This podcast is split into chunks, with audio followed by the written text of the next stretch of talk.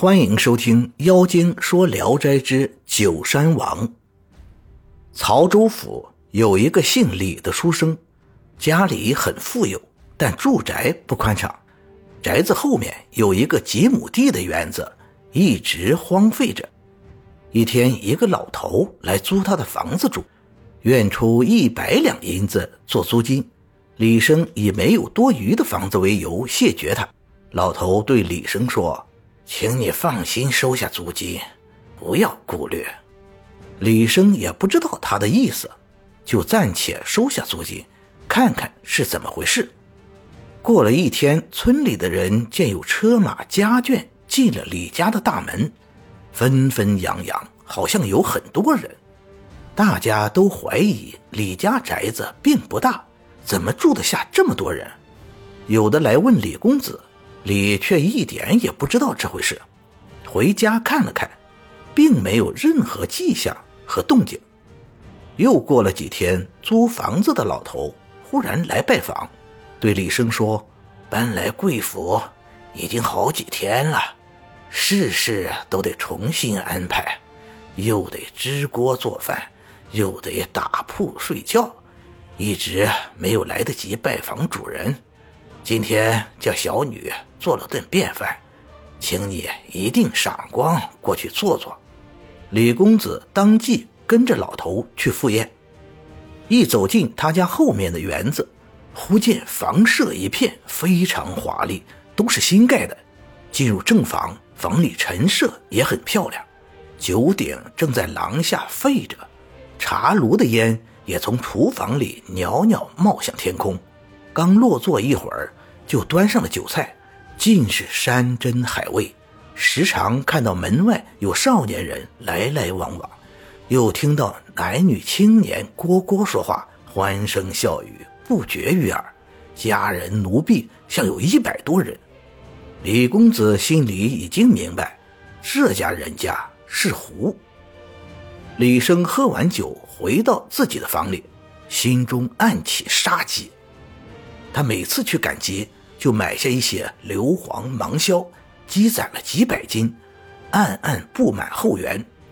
等他布置好了，就骤然点燃，顿时满园烈火冲天，浓烟滚滚，烧得臭不可闻。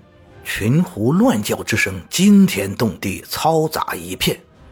烧了一阵子，大火才灭了。进园子一看，满园都是烧死的狐狸，焦头烂额的不计其数。李生正检看间，老头自外面进来，满脸悲惨，责怪李公子说：“我与你远日无仇，近日无恨，租你的荒原，出银百两做租金，也算对得起你了。你怎么忍心烧灭我的全家？这个奇仇大恨，哪有不报的道理？”说完，愤然而去。李生怕他们来报复，加强了防范。可是，一年多的时间没有任何动静。顺治初年，山中盗贼群起，约聚集了一万多人，官兵也不能剿灭他们。李生因为家中人多财丰，日日发愁，怕贼下山来抢劫。正在为难之际，村中来了一个算命先生，自称南山翁。算人的生死命运、祸福凶吉，了然如他亲见，一时名声大振。李公子也请他来家算卦。算命先生一进屋就肃然起敬，惊呼：“足下乃真主也！”李公子听了大吃一惊，以为这是无稽之谈。算命先生却郑重其事地坚持这样说。李公子半信半疑，对算命先生说。哪有白手起家而成了帝王的？算命先生说：“不然，自古帝王君主很多都是出身匹夫的，有谁生下来就是天子的呢？”李公子仍持怀疑态度，但对算命先生却尊敬起来，请他上座。算命先生竟以卧龙自居，提议先准备胄甲几千套，弓箭几千副。李公子顾虑招不起人马来，算命先生说：“臣愿为大王联合诸山人马，订立盟约，并宣扬大王为真龙天子。山中将领士卒必然前来响应。李公子很高兴，便让先生去按计划行事。他把家藏的银子全部拿出来，制造胄甲，购买弓箭，准备起事。隔了几天，算命人来说：“凭借大王的符为，加上我三寸不烂之舌，各山头领没有不愿归你指挥的。”果然，没出十天，就有数千人马来归顺。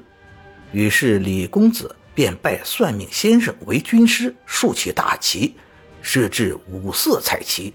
占据山头，建造围墙，一时声势大振。县官带兵来剿，算命人指挥兵马，打得官兵大败而归。县官害怕，报告了兖州知州。兖州兵远来讨伐，算命人又指挥人马埋伏起来，一举将兖州兵打得大败，伤亡惨重。从此，李公子声势更大，人马到了一万多。李公子便自立为九山王，算命人筹码少，又谋划派一支兵抢劫了京城，劫往江南的军马。于是九山王威震天下，加封算命人为护国大将军。从此，李公子在山上高枕无忧，非常自负，以为黄袍加身、称王称帝的日子啊，为期不远了。不料东福因为夺马一事。已经准备进剿他们，后又得到兖州兵败的报告，便汇集了六路人马、数千精兵，四面包围九山王。这时人喊马叫，遍布山谷。九山王大为震惊，呼唤算命人来商议对策，却也不见了。九山王束手无策，他登上山顶一望，长叹道：“唉。”我今日才知朝廷的势力之大了。不久，官兵攻破山寨，李公子被擒，妻子老小全家被杀。他这才明白，算命先生就是当年的老狐狸，原来是以杀害李公子满门来报他当年的灭族之仇的。感谢您的收听，您的支持是我持续创作的最大动力。如果喜欢，请点击关注订阅，朋友们，我们下期再见。